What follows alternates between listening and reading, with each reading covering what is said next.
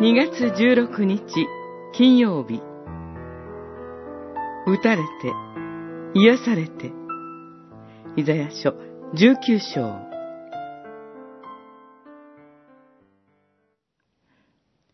主は必ずエジプトを打たれる。しかしまた癒される。彼らは主に立ち返り、主は彼らの願いを聞き、彼らを癒される。19章22節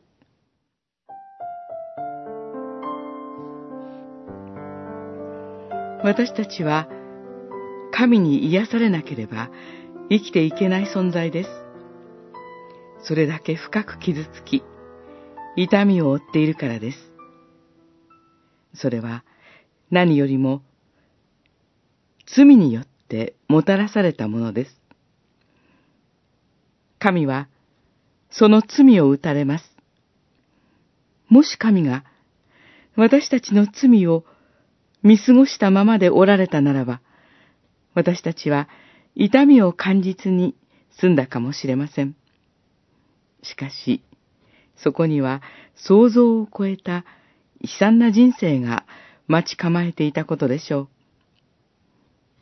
う。だから、ここで神は、罪の虜になっていたエジプトの民を必ず撃つと語られます。神は、罪を放っておかれるのではなく、私たちを撃ち、大切なことに気づいてほしいと願っておられます。